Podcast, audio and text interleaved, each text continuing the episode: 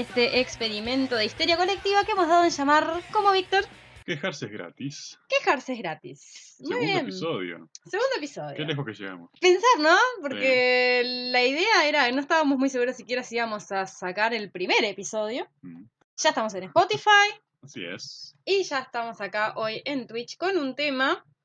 ¿Qué tema, no? ¿Qué onda con las opiniones del Papa sobre la maternidad y la paternidad? Es. Que en realidad ya está un poco, tal vez, fuera de onda. ¿Vos decís? Bueno, no lo pusimos en el momento de más furor. de Ah, obvio, furor. porque no habíamos arrancado todavía. No, y aparte que a mí me pasa con estas cosas que no me gusta simplemente quedarme con lo que aparece en los medios, porque sé que muchas veces lo que figura allí en los medios, o sea, sale en la radio o aparece sobre todo en las redes sociales, siempre salen cortes de la información que son muy convenientes. Sí, muy polémico, solo para eso, para generar polémica. Sí, no, por supuesto. Entonces dije, voy a escucharlo todo, Mm, para tener contexto, ¿no? sí. Y lo escuché todo, para decir, bueno, vamos a darle una oportunidad a este hombre. Es mucho peor de lo que... en realidad, para mi sorpresa o no tanto, es mucho peor de lo que, de lo que esperaba. Al parecer sí. Capaz que está bueno empezar con el contexto, pero la idea entonces, repetimos, es qué onda con las opiniones del Papa sobre la maternidad y paternidad. Porque en realidad, Víctor, ¿qué fue lo que se destacó acerca de este discurso? Si no mal recuerdo lo que se destacó, lo que la prensa básicamente destacó de esto, fue el hecho de que el Papa dijo que adoptar animales le quita humanidad a las personas, en vez de tener hijos propios, ¿no? Exactamente, eso fue lo que salió más a, a relucir en estos días. Es decir, como el Papa había dicho que la gente tenía hijos, eh, per- perdón, adoptaba, adoptaba animales para ocupar el lugar que tienen los que, deberían tener los hijos. Vamos a tener un poco de contexto, ¿no? Eh, el Papa comienza esto que es su, su catequesis, su una audiencia pública de hace relativamente poco tiempo, ahora yo no recuerdo exactamente la fecha, la verdad se me pasó a anotarla, pero el tema tenía que ver con la figura de José como padre adoptivo o pater putativus de Jesús. Que, ¿sabes que esto tiene un dato muy interesante? Sí, ¿alguna vez te preguntaste por qué a los José le dicen Pepe? Sí, totalmente.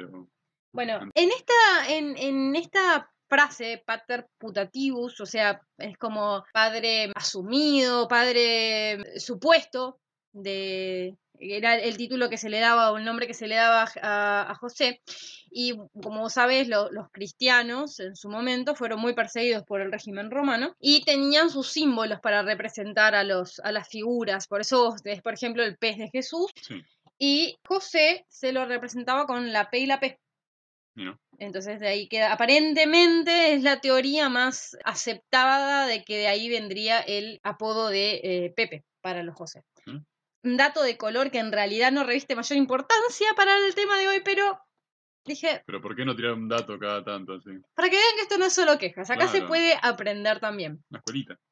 la escuelita de quejas. Acá tengo dos páginas literal de frases, de citas de ese discurso del Papa, como para poder ir sacando algunas conclusiones, ir haciendo algunos comentarios. Yo voy a leer las citas textuales, así tal cual yo las escribí, y creo que es muy importante también tener en cuenta que en, sí no es nada en contra del hombre concretamente ni demás, sino vamos a centrarnos absolutamente en el discurso. Porque como vamos a ver un poco más adelante, en realidad yo creo que lo que se tiene que criticar es el discurso, no a la persona. Totalmente. Tema para el podcast que viene, que después ya vamos a ir adelantando también.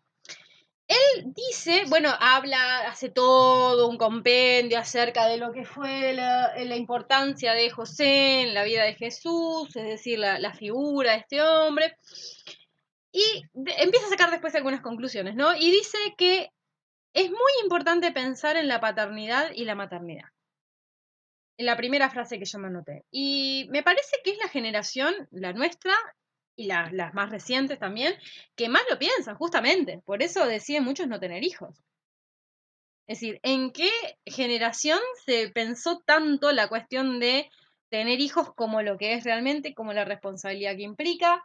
A ver, ¿por qué se tenían hijos antes?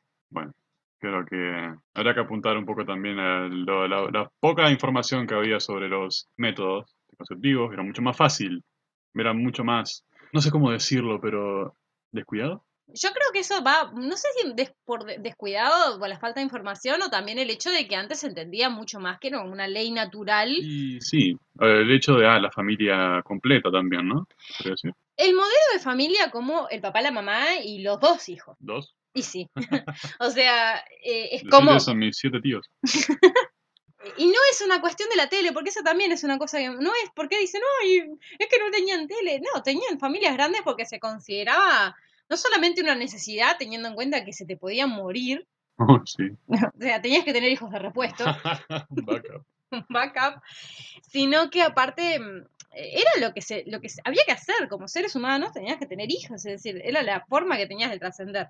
Pero no me parece mal, porque creo que eso, esta cuestión de, mm, de pensar la maternidad y la paternidad y desromantizarlo un poco, si bien la, la palabra romantizar o, o hay que desromantizar se utiliza con muchísima liviandad hoy y a veces de formas hasta ridículas, no me parece mal pensar la paternidad y la maternidad como algo que no es de color de rosa, como vamos a ver un poco más adelante y a lo largo de todas las frases que vamos a ir desglosando de- del Papa. Eh, cuestionárselo, porque eso implica que la gente que tenga hijos los va a tener, porque sabe que los va a poder cuidar Claro. y les va a poder dar lo que realmente merecen. Justamente al respecto de esto, hay otra frase un poquito más adelante que decía, no basta con traer un hijo al mundo, hay que hacerse cargo de él. Después dice, cuando uno se hace cargo de otro, ejerce la paternidad sobre esta persona. Venía hablando acerca de la adopción. Sí. Ahora yo te pregunto, Víctor, ¿cuántas trabas hay hoy para poder adoptar? ¿Cuánto demora una persona hoy en adoptar? Bueno, yo puntualmente nunca intenté adoptar a un hijo, pero Menos tengo mal. entendido, no, tengo entendido de que hay mil y un trabas para una pareja que intenta adoptar a una criatura. es exponerse absolutamente al escrutinio. No me parece mal, es decir, vos te vas a hacer cargo de una, de una persona que ya sufrió, porque normalmente los niños que están, sobre todo acá, es muy difícil que un niño pueda estar allí puesto para adopción, es decir, no es, no es tan fácil iniciar eso. Entonces, no me parece mal que haya requisitos y que se, que se demore, pero cuando te dicen, ay, ¿por qué no adoptas? Con esa liviandad, evidentemente es una persona que está viviendo en Europa y no creo tampoco que en Europa sea tan fácil adoptar, No. porque si O no, alguien que básicamente habla sin saber con todo lo que conlleva eso, porque creo que esas personas que, ah, sí, adoptada, creo que o nunca adoptó, que no sabe lo que es, básicamente. Es muy eh, la señora del almacén de la esquina que te dice, ay, ¿por qué? Como te si fuera, soluciona la vida. claro, te soluciona la vida como si fuera muy fácil, es decir, si fuera tan fácil, Hacelo Ya- vos, no, ya lo habría hecho. hacelo vos, si querés. Aparte, es, es, un, es un lujo. Lo que habla, viene hablando acerca de la adopción es un lujo. Ahora, también me- vamos a pensar en esto. La gente que, a- que va a ponerse a adoptar, es decir, la gente que se, se pone allí al, al escrutinio para poder adoptar un hijo, tiene que pasar por toda una serie de requisitos y de mm, pruebas y de cosas realmente que pueden llegar a ser hasta muy, muy humillantes. Yo ya te conté de la anécdota, te he contado la anécdota de una tía que se le murió una nena, la niña nació con problemas, mm, falleció esa niña, ella realmente quería ser mamá y decidieron con su esposo adoptar un niño y no solamente que tardaron años en poder adoptar ese niño, sino que la forma en la que hurgaron en las causas por las cuales se había muerto, por las cuales se había muerto esa niña fue horrorosa. ¿Está mal que hurguen en eso? Y yo creo que no, porque en realidad a vos se te muere un niño, bueno, Es investigar por qué, pero igual no deja de ser. es, es chocante. Es chocante, es muy cruel, puede llegar a ser muy cruel. Ahora, esto nos lleva a, si hay tantos requisitos, obviamente para adoptar un niño, no hay esos mismos requisitos para tener un hijo biológico. A nadie le hacen ningún tipo de pregunta ni prueba para tener un hijo biológico. Entonces, ¿a qué estamos jugando? Es decir, un hijo adoptivo vale mucho más que un hijo biológico en ese sentido para la ley. Porque, ¿qué te exigen a vos para tener un hijo biológico? Nada. Nada. O si no tuvo el seguimiento necesario por los nueve meses de embarazo, ¿no? Y no ni que hablar, bueno, en el caso de la paternidad en concreto, que es muchísimo más fácilmente desligable, ¿no? Uh, No, bueno, es temas en los que hoy difícil entrar porque si no se nos va a ir el podcast entero en esto, ¿no? Habla de que no hay que tener miedo a la adopción, el Papa, ¿no? Pero acá en Uruguay, por ejemplo, hay leyes donde los padres biológicos tienen prioridad. Si los padres biológicos se arrepienten en cualquier momento del proceso de adopción, la adopción se tira para atrás. Y eso es, es horrible, imagínate. Me parece que no es solamente, porque a ver, no hay que tener miedo, ¿qué voy a tener miedo? Un niño no le va a tener miedo al niño. Es algo que va a repetir un poquito después y que vamos a hablar en profundidad cuando hable acerca de que la adopción tiene ciertos riesgos, ¿no? Habla de el invierno demográfico, que es este fenómeno donde la población va envejeciendo, básicamente el fenómeno que estamos viendo acá en Uruguay hace mucho, Mm. y en Europa. ¿Sabes que en Alemania pasa lo mismo, por ejemplo? ¿En serio?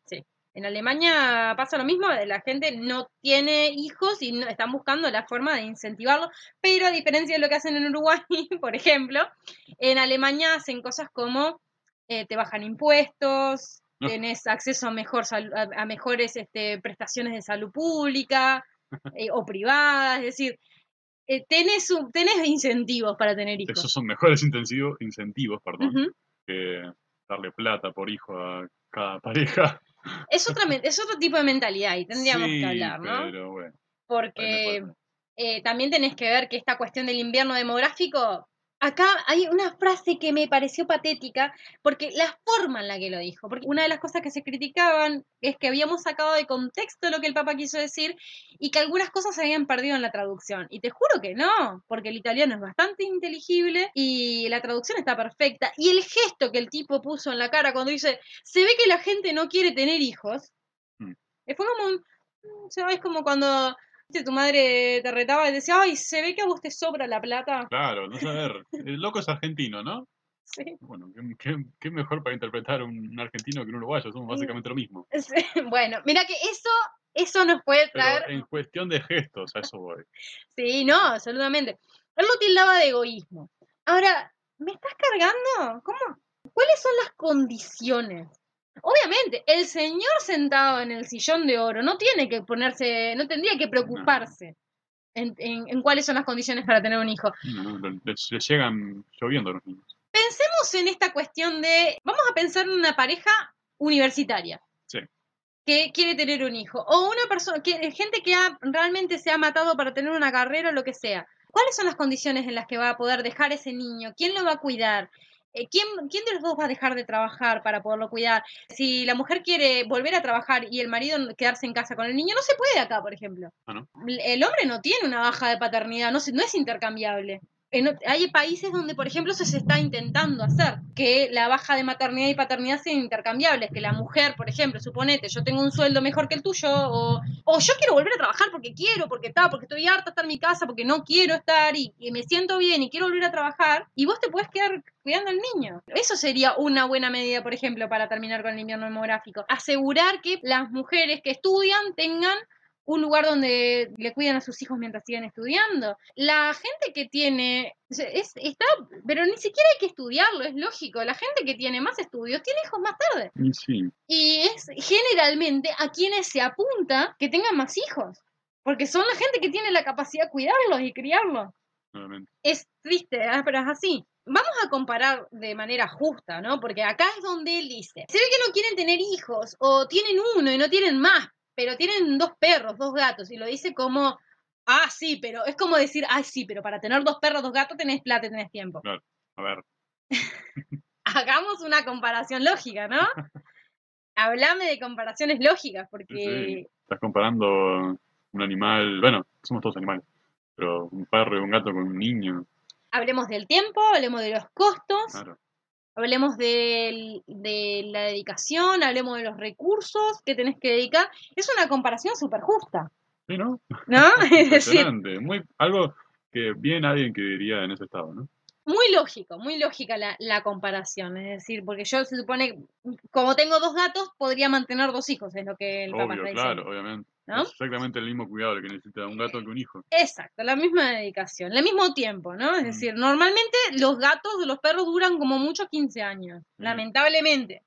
Lamentable, porque tendrían que ser eternos. A tu hijo lo vas a tener que mantener por lo menos hasta los 18. Y sí, muy boludo, hasta los 30. bueno, pero la cuestión es que no exige ni el mismo tiempo, de- ni el mismo, ni los mismos recursos. Es, es una cuestión lógica y, y fue esto donde a mí me, me molestó, porque tomamos esto de que ay, la gente tiene animales, la gente le cayó súper mal, porque aparentemente sacamos de contexto que el hombre no quiso decir que la gente tiene mascotas para ocupar el lugar de los hijos, que lo dijo literalmente. Ocupa el lugar de los hijos, dijo. Lo, lo- lo quieren salvar. No solamente dijo eso, sino que lo dijo mucho peor de lo que lo entendimos. Porque lo dijo mucho peor de lo que lo recogieron los medios. Sí. ¿Cómo me vas a decir a mí que, ay, no querés tener un hijo, pero tenés dos gatos? Y sí, porque a los gatos no le tengo que dedicar toda la... No, no tengo que estar emocionalmente estable, No tenés que parar tu vida básicamente para cuidar un gato, porque después de cierto tiempo el gato se cuida solo. pero es mucho más que eso. Yo a mis gatos no les voy a transmitir mis traumas, por ejemplo. Vamos, hablemos de cosas mucho, no. muchísimo más importantes, porque a ver, el dinero es importante para criar un hijo, lo sabemos. El amor es fundamental porque considero que vos, si bien no podés, eh, no podés, un niño no vive de amor, pero sin amor tampoco. Mm. Pero hablemos, por ejemplo, de la gente que tiene problemas emocionales serios, sin tratar, sin asumir, y tiene hijos que no, eh, no, no digo que no puedan tenerlos.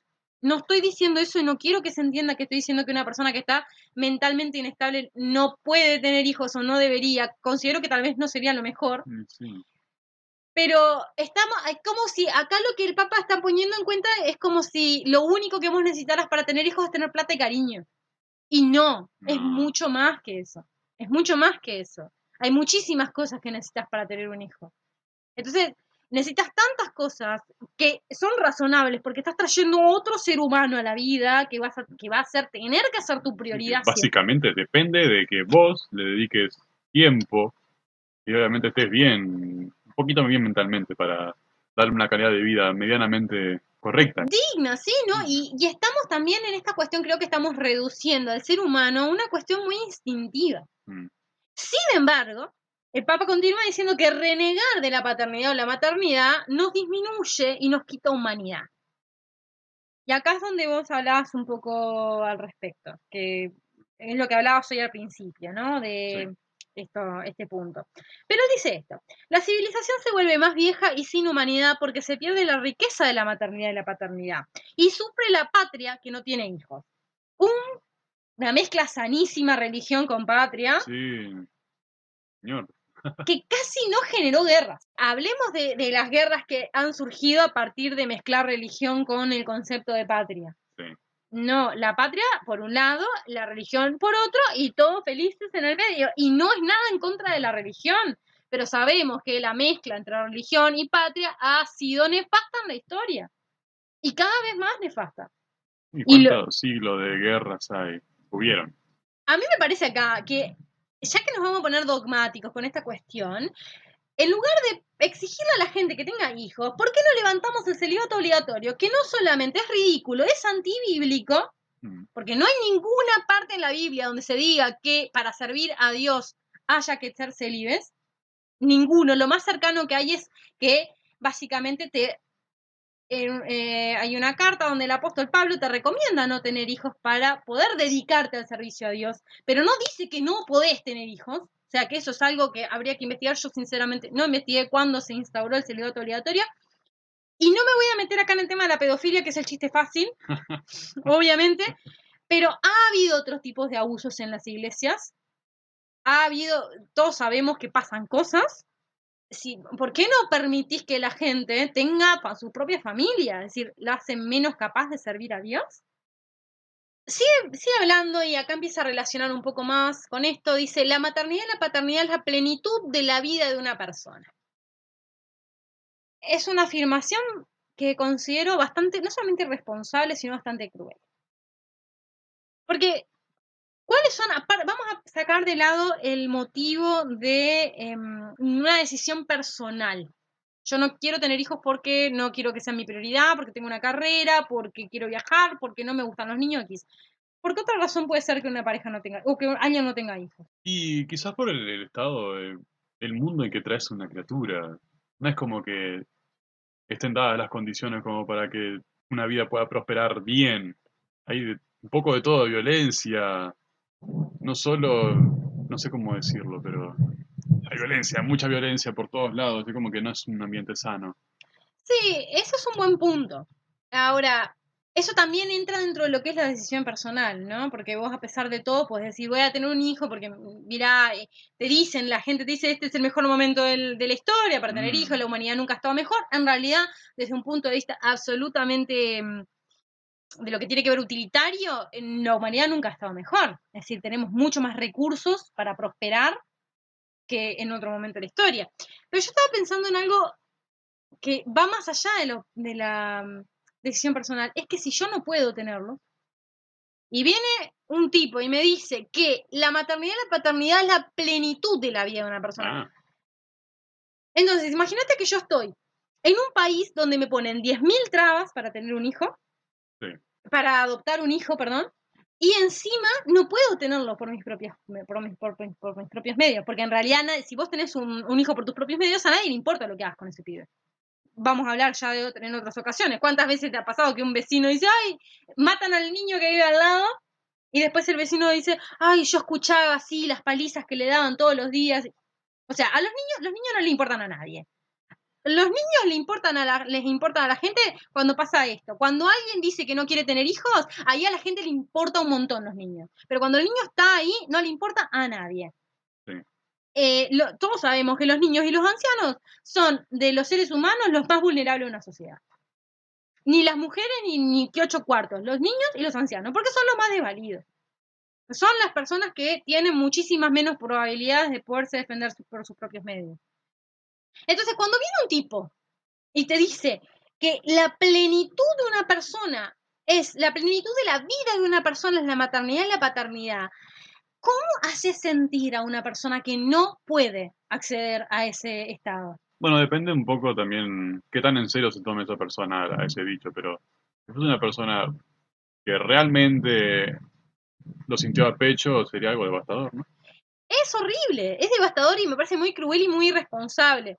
Y las y los viejos de Facebook, porque eh, Facebook se convirtió en un nido de boomers tan pronto que uno no se dio ni cuenta, eh, te, ponen estas cosas. Y que te lo digan esta gente que, que realmente tiene hijos para que los cuiden cuando sean viejos, uno lo entiende.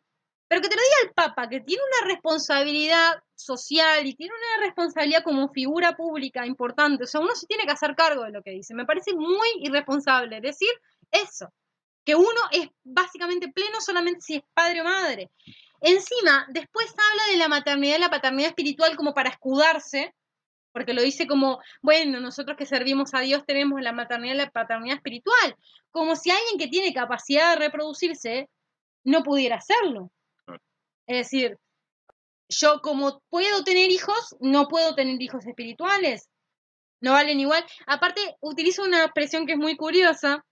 Dice, los que están en el mundo piensen en tener hijos. ¿Sabés que en la Biblia la expresión los que están en el mundo es una expresión que se utiliza básicamente para referirse a la gente que está alejada de Dios? Es decir, es como, yo que estoy cerca de Dios no puedo tener hijos. Ustedes son mis hijitos espirituales, entonces yo soy pleno. Pero ustedes que no están tan cerca de Dios como yo, vayan y tengan hijos, porque si no, y acá dice, serán, serán ellos los que te cerrarán los ojos, tomarán de ti para el futuro. En un principio yo pensé que esto de lo que te cerrarán los ojos tenía que ver con tener hijos para no morir solo, pero Claro. no.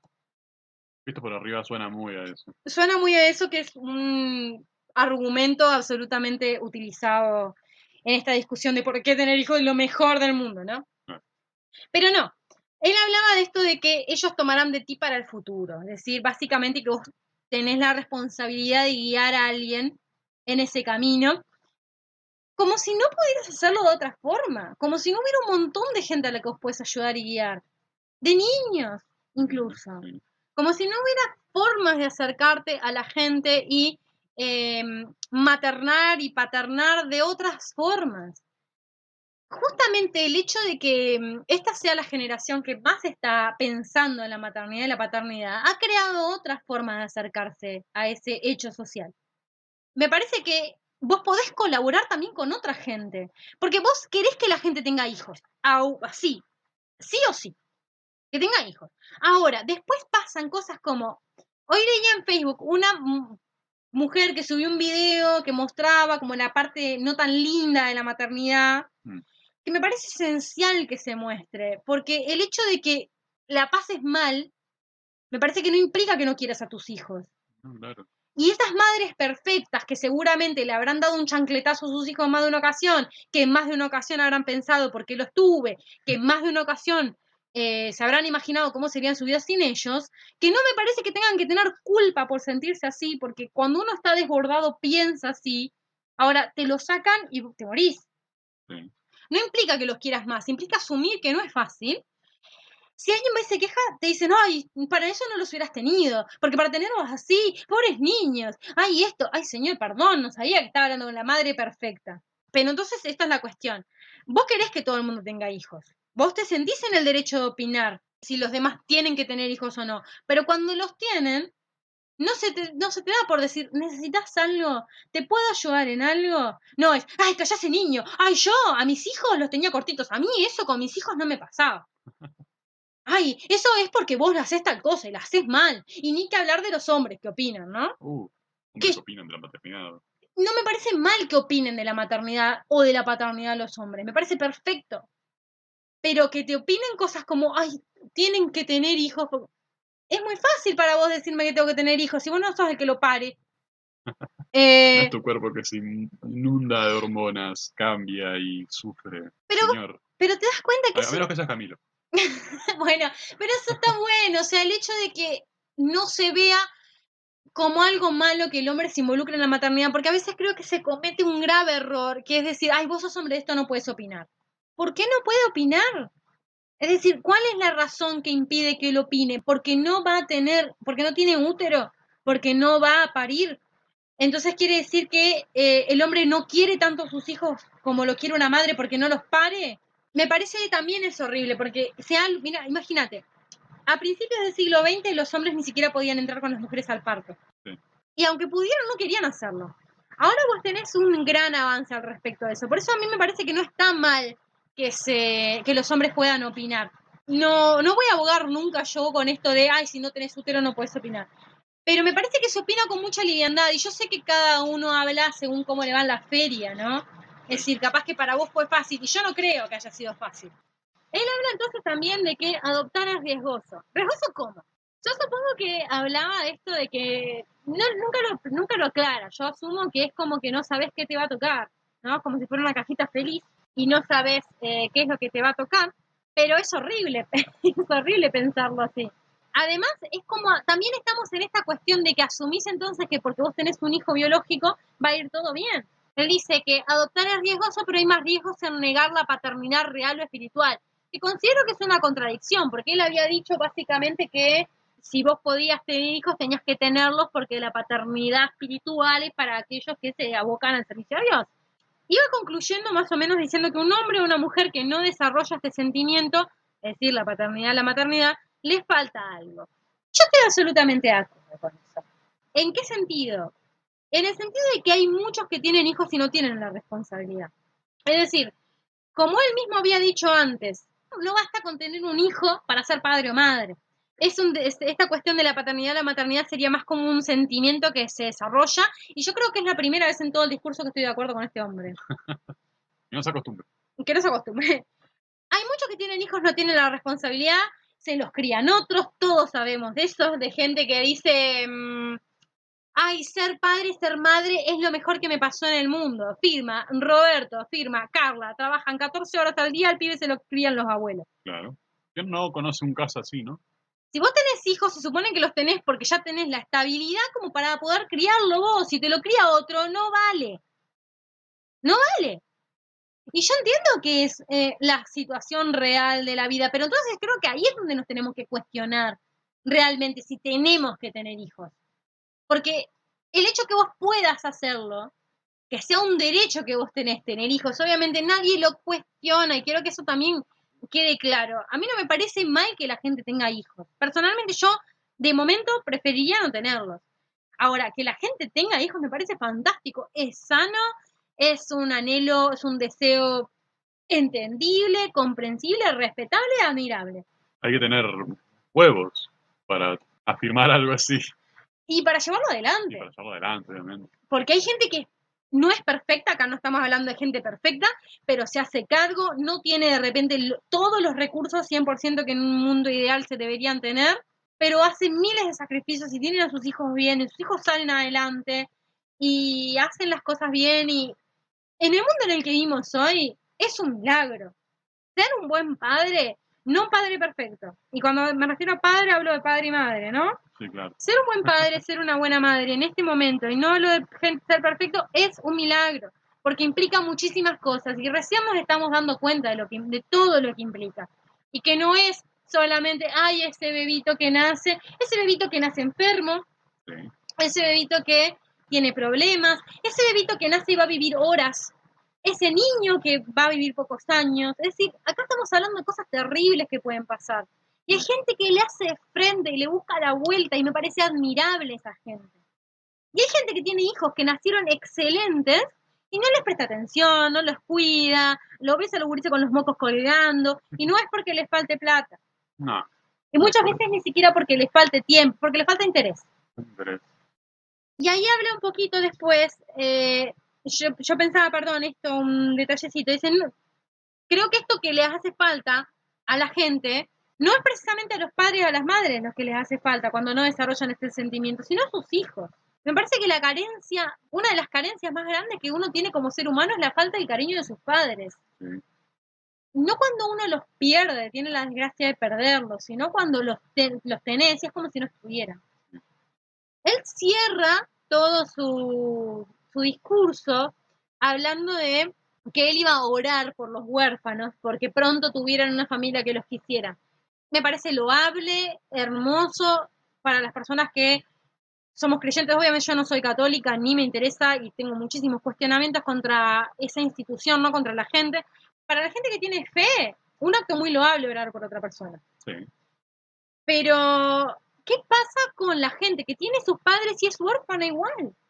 Porque la gente que tiene padres y sus padres no les prestan atención, no los quieren, no les dedican el tiempo, no se hacen cargo de ellos, no están nunca, o sea, es como si no los tuvieras, son huérfanos igual. Y todos tenemos, si no lo somos, todos tenemos un caso cercano de gente que no fue cuidada por sus padres. Y por lo menos un amigo tenemos que salta por- en todas luces de que un poco de eso le falta en la vida, un poco de atención de los padres, sea por, por lo que sea. Yo lo pensaba con mis compañeros muchas veces, porque a mí a veces me pesaba, por ejemplo, cuando yo llegaba al liceo, mi madre trabajaba muchísimo. Y cuando yo llegaba del liceo a mi casa, yo tenía que llamar por teléfono a mi madre para decirle que estaba bien, para Sí. decirle que había llegado bien. No tenía celular, eso habla un poco de una edad, ¿no?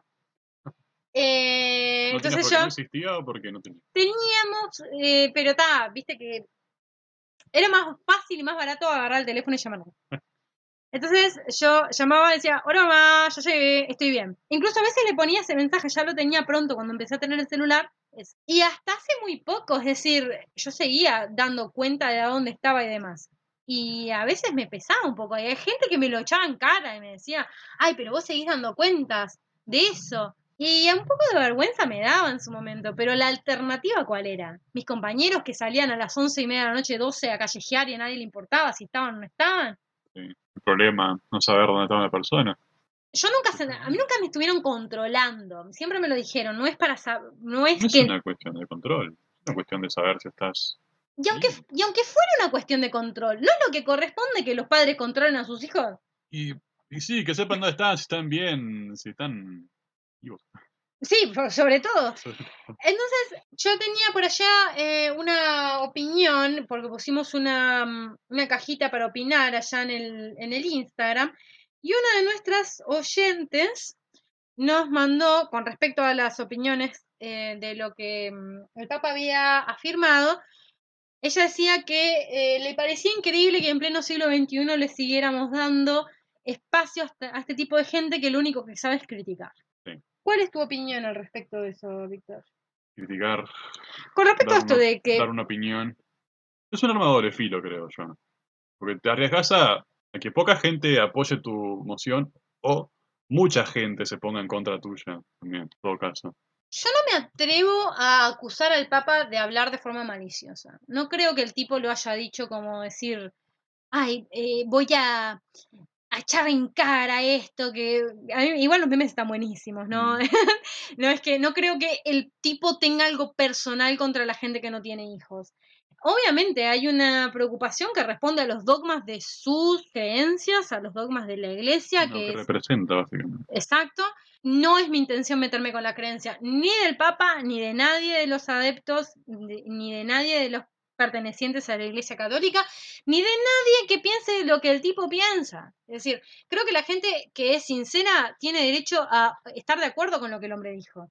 Ahora, es nefasto igual. Hay muchas de las cosas que se dicen acá que se dicen con mucha ligereza, cosas muy serias, cosas muy profundas, que no son para tomarse a la ligera, que no son para cuestionar con los datos como si tener un hijo fuera fácil. Eh, seguimos, seguimos romantizando la maternidad y seguimos sin hablar de la paternidad, de lo que implica ser un padre responsable. Porque eh, son dos cosas que van de la mano.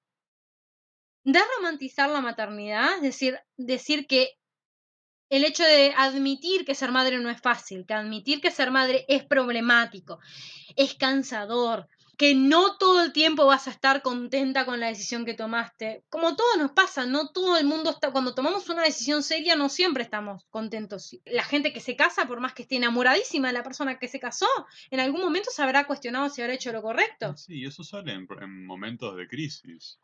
O sea, cosas que no esperas que pasen, pero que van a pasar, obviamente, porque no todo es perfecto. Por supuesto, es que todo vínculo humano es inesperado. Vos no tenés control sobre lo que la otra persona va a hacer o lo que sobre a lo que la otra persona le va a pasar. Creo que tener el control quitaría un poco la magia de lo que es algo así, ¿no? Por supuesto. Ahora, también es horrible, es, muy feo cuando la gente lo ve como un ataque. Vos no estás atacando a la maternidad, ni a los hijos, ni a los padres, ni a nada, por decir que la maternidad no es perfecta, no es color de rosa. Y que no es lo más lindo del mundo tener un hijo, y que no es el amor más puro y que no te vas a morir sola si no tenés hijos y que no es responsabilidad de los hijos cuidarte a vos cuando seas viejo. O sea, tener un hijo para eso me refiero. Creo que la mayoría de nosotros eh, estaríamos más que dispuestos a hacernos cargo de nuestros padres. Pero hay otra gente que no, y está bien, porque hay gente que no se lo merece. Hay gente que no se lo merece y aún así tiene la suerte de haber criado hijos que son tan buenos y no siempre por, por, el trabajo que hicieron ellos, sino en muchas ocasiones por el ambiente, que van y los cuidan igual.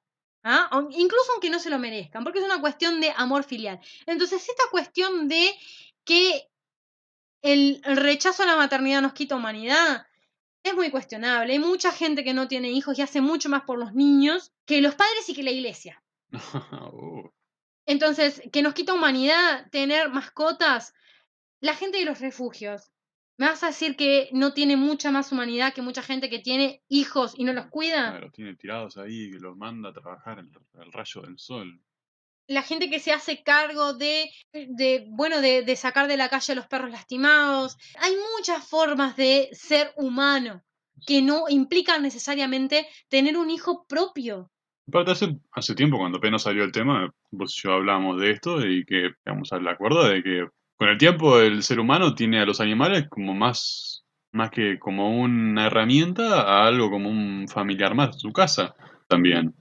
Llegar a, adoptar a un animal en ese sentido, de cuidarlo, darle la, la, o sea, cumplir las necesidades que requiere un animal, ¿vas a decir que no, no es un avance? Por supuesto. Em, fíjate, por ejemplo, que en España jurídicamente los animales son parte de la familia, eh, a los efectos de los cuidados y demás.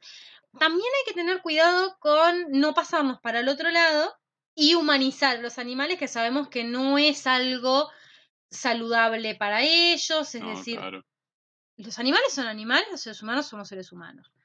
Pero arriesgarse a decir que no tener hijos nos quita humanidad, es, muy grande, es muy grande decir eso, muy grave. Es una afirmación demasiado pesada para los que postergaron por diversas razones. Para los que están enfermos y no pueden... imagínate esto, ya alguien que está enfermo, que siempre ha querido tener hijos y no sabe si le va a dar la vida para tenerlo.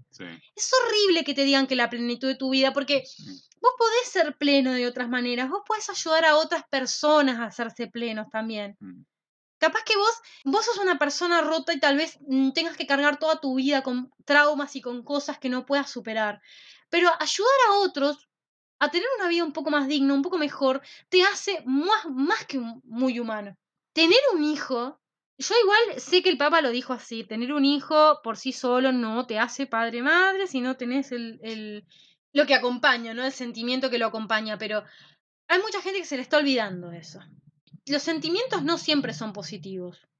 Dentro de los sentimientos también está el arrepentimiento, también está el cansancio, también está el enojo y está eso de asumir que mm, la maternidad no es color de rosa. Y también nos hace falta involucrar más la cuestión de la paternidad y me parece que en ese sentido sí fue un avance.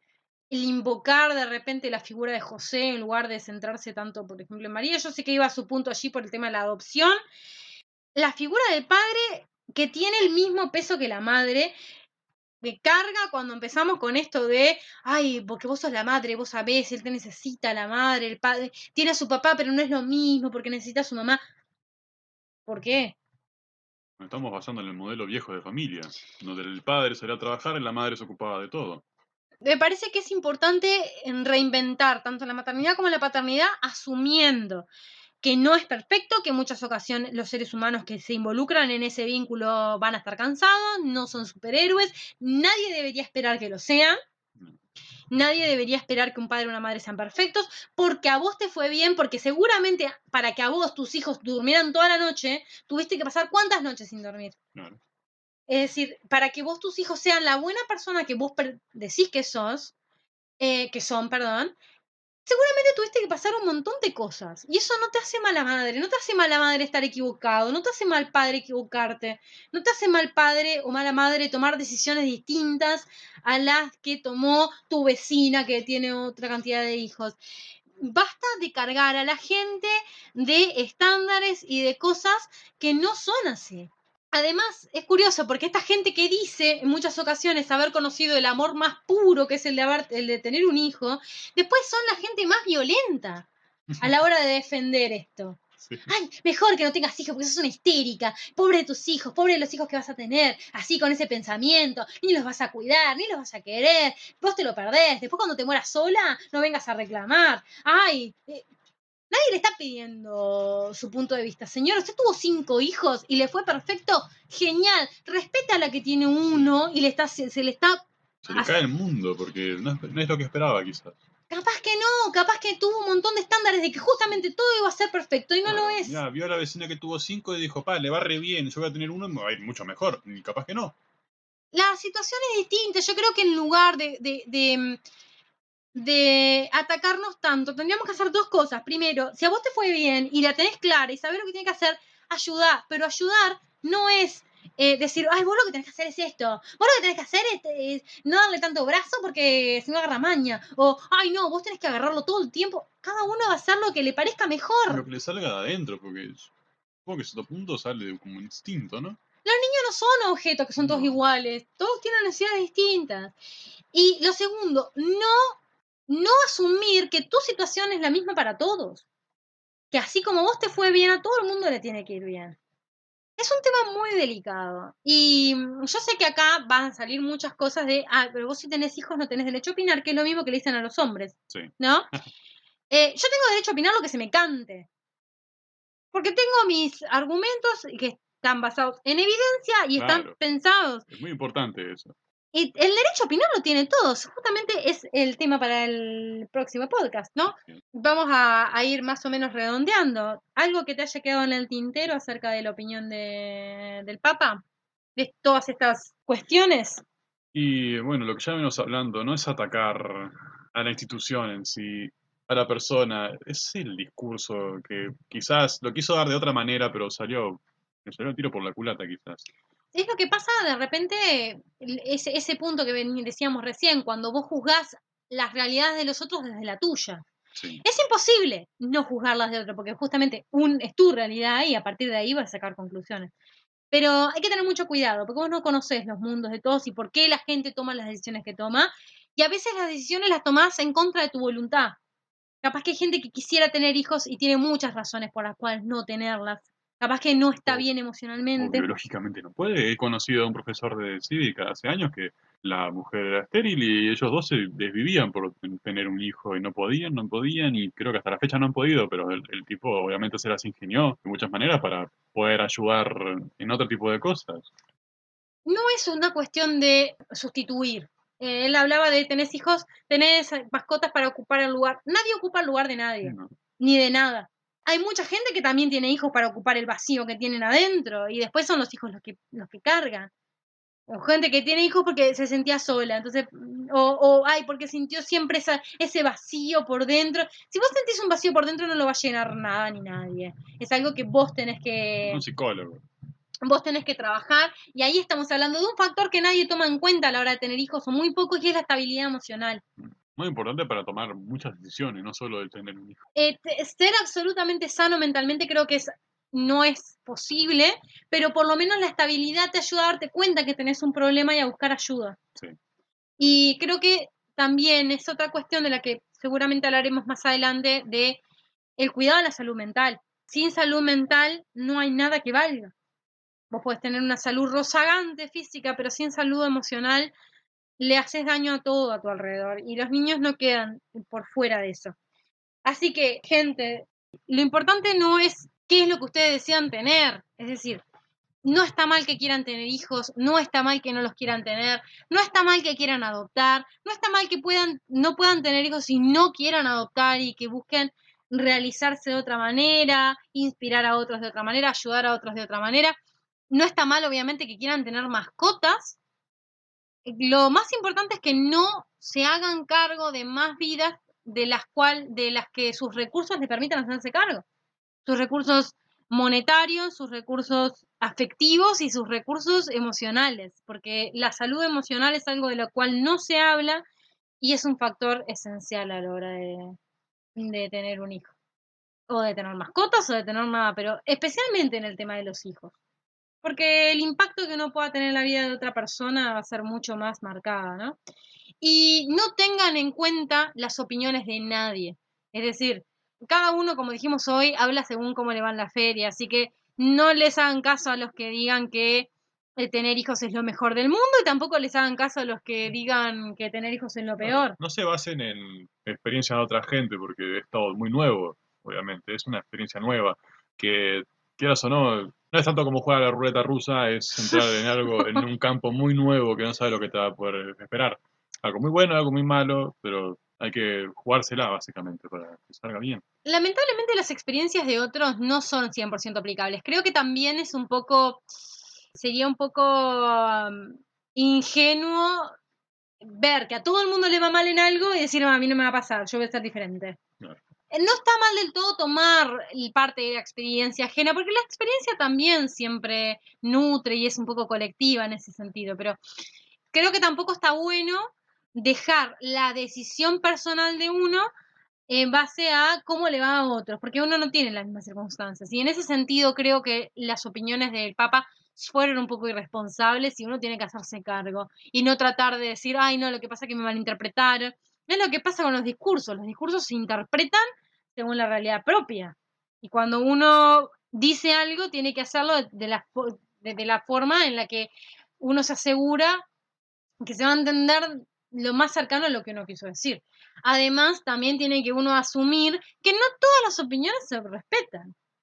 Es decir, no se escuchó vos esa cuestión de que, ay, es mi opinión, entonces vos tenés que aceptarla y tenés que respetarla. En las redes sociales se escucha mucho esa... ¿Cómo decirlo? ¿Excusa? No.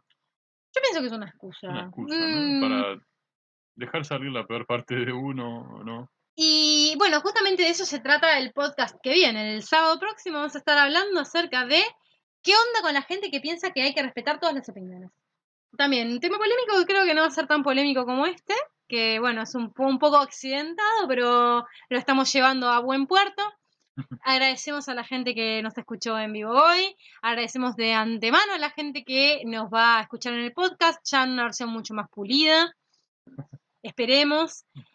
Y obviamente agradecemos nuevamente a nuestros amigos de Ansiedad Social que nos permitieron utilizar sus temas como cortina, eh, específicamente ¿Quién invitó a este hippie? que es una canción que amamos y nos encanta el hecho de poder musicalizar y acompañar este gran raye que estamos llevando adelante con esa canción. Así que por favor les pedimos que les den un poco de amor a, esta banda preciosa, con gente preciosa que vayan y lo sigan en sus redes, en Spotify, en YouTube, en Instagram, Ansiedad Social, Ansiedad Social Banda. Y a nosotros también, nos tienen en Instagram, en Spotify ya desde el martes pasado, en Twitter, en Facebook. Búsquennos porque como le dijimos, esto es un fenómeno colectivo, así que les, los esperamos a ustedes para hacerlo colectivo también, para que nos hagan saber sus quejas, sus comentarios, sus opiniones, que nos sugieran temas de los cuales quieran que hablemos y que podamos seguir construyendo este espacio juntos. Y los esperamos la semana que viene para continuar con este experimento de histeria colectiva que hemos dado en llamar Dejarse es gratis.